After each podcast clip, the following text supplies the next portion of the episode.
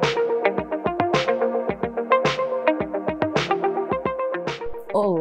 Para você que está seguindo aqui o Brasil Escola, ouvindo os nossos podcasts. Tudo bem por aí? Eu espero que sim. Eu sou a professora Larissa Mesquita, sou professora de Geografia aqui do Brasil Escola e é uma honra anunciar mais um episódio dos nossos podcasts. Hoje eu estou aqui para falar com vocês sobre passagens marítimas, especificamente sobre a geopolítica envolvendo as passagens marítimas, marítimas que são estratégicas no mundo. Então bora lá?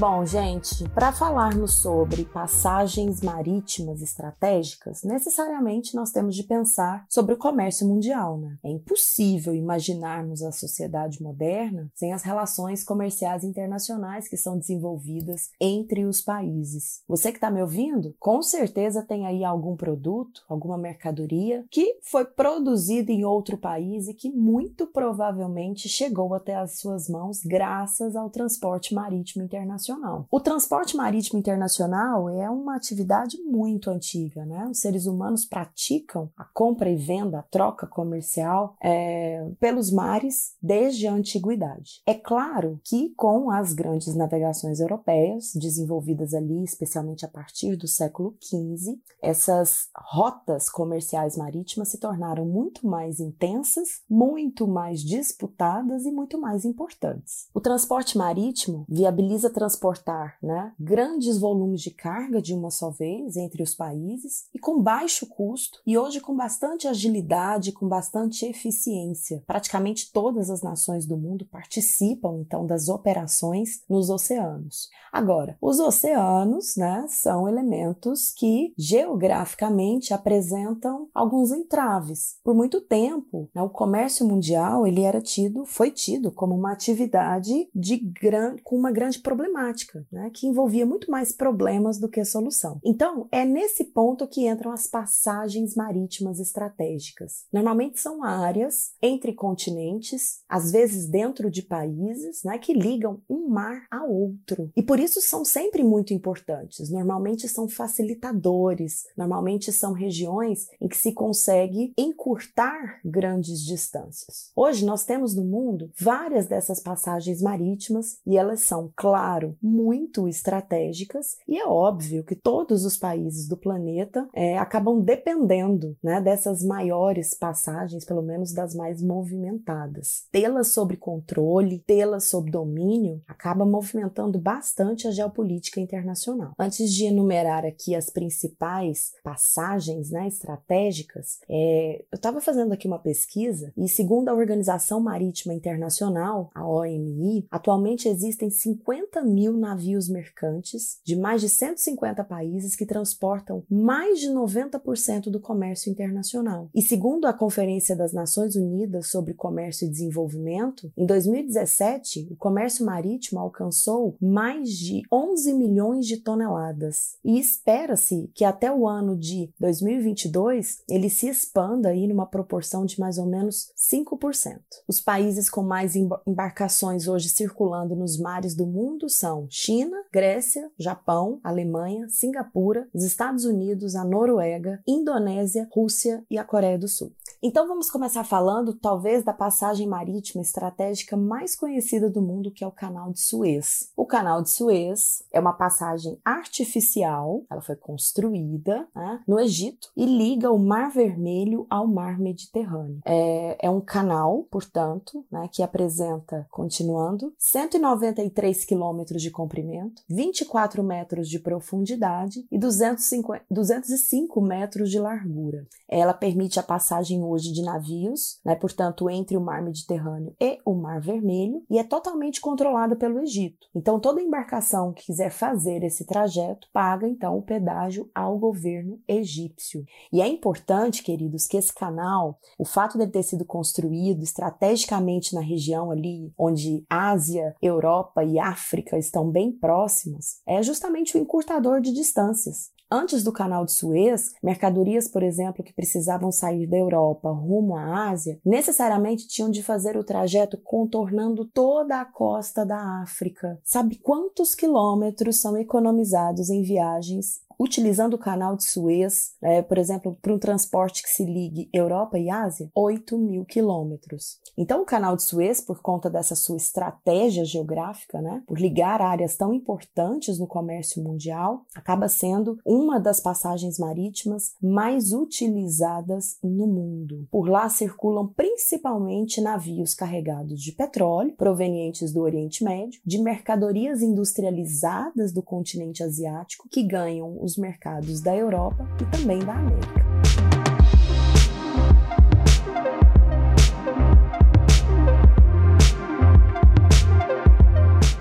Canal muito conhecido é o do Panamá. O canal do Panamá também é uma, uma passagem marítima construída, também artificial, né? Tem 80 quilômetros de extensão e atravessa a parte mais estreita do país, que também tem o mesmo nome, né? Conecta, nesse caso, os oceanos Atlântico e Pacífico. E é uma das rotas mais congestionadas do transporte marítimo. Por ela, passam cerca de 5% do comércio mundial. Aproximadamente 14 mil travessias foram feitas no canal só no ano de 2020. Em 2016, o Panamá inaugurou uma expansão desse canal, né, é, que inclusive custou quase 6 bilhões de dólares, permitindo agora a passagem de navios de maior porte e muitas vezes dois ao mesmo tempo, indo e vindo. A França começou a construir o canal do, Pana, do, do Panamá em 1880, mas foi obrigada a interromper as obras por questões de problemas de engenharia e também por conta do alto índice de mortalidade de trabalhadores franceses né, que migraram para o Panamá em função de doenças tropicais, especialmente malária. Então, os Estados Unidos assumiram o projeto em 1904, levaram aí 10 anos para que as obras fossem finalizadas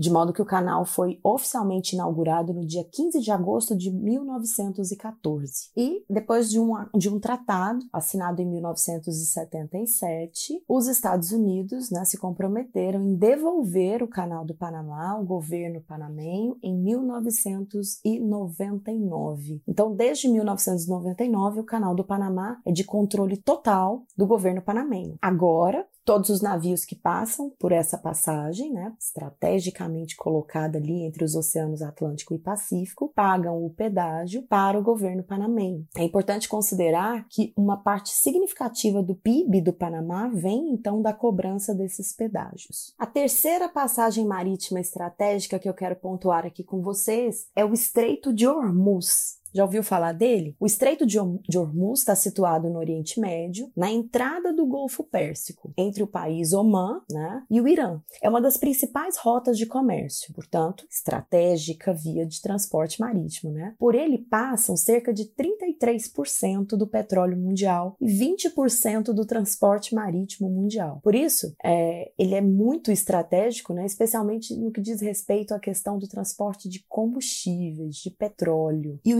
Estreito de Hormuz já foi alvo da disputa entre o Irã e Omã. Os dois reivindicaram durante muito tempo o direito da posse né, sobre o Estreito de Hormuz. Ao longo da história, nós vamos perceber, né, visualizar vários conflitos envolvendo Irã, Omã e países até distantes daquela região, como os Estados Unidos. É, o Irã sempre quis ter a posse direta sobre o Estreito de Hormuz, mas um tratado internacional estabeleceu que ninguém seria dono, portanto, do canal.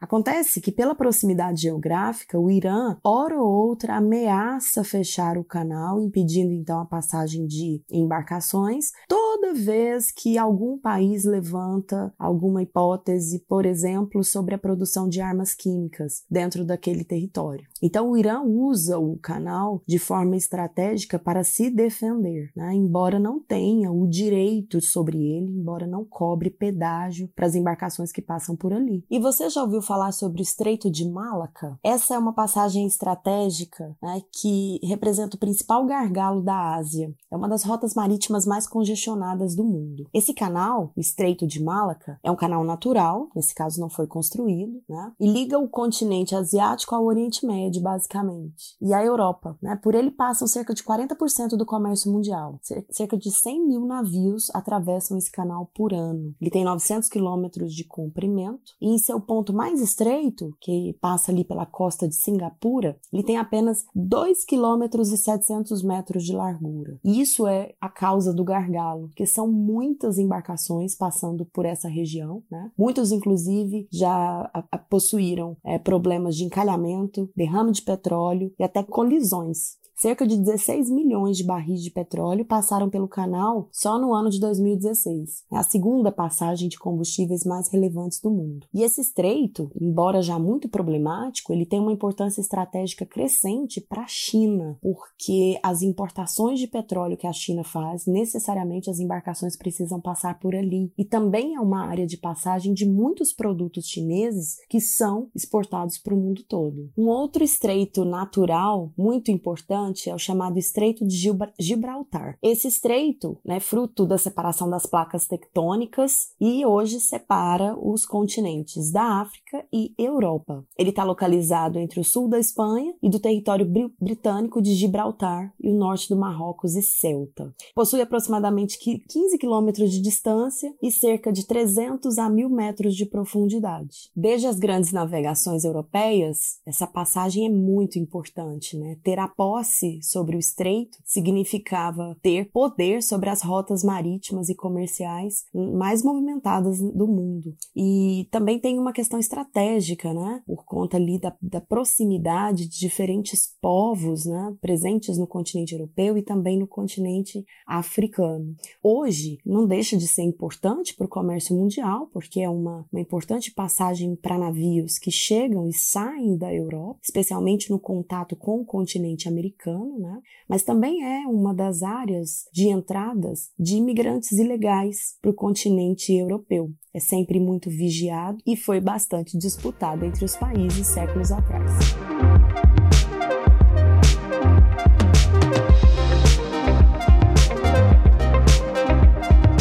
Bom, meus queridos, existem muitas outras áreas que são passagens estratégicas para o comércio marítimo mundial.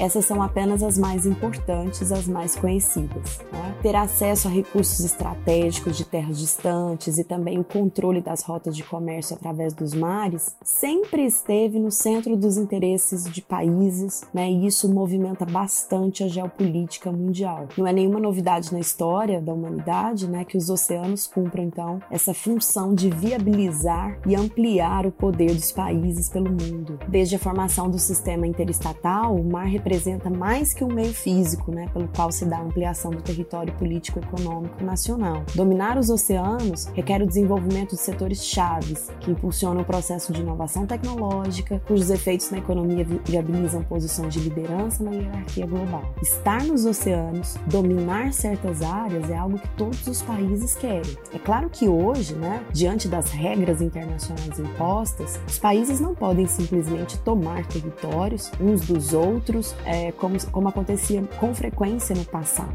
Mas a disputa por essas áreas ainda é bastante intensa. E quanto mais o comércio mundial avança, quanto mais o consumo de mercadorias cresce, quanto mais os países se envolvem nesse jogo que é o comércio internacional, com certeza mais importantes essas passagens vão se tornar.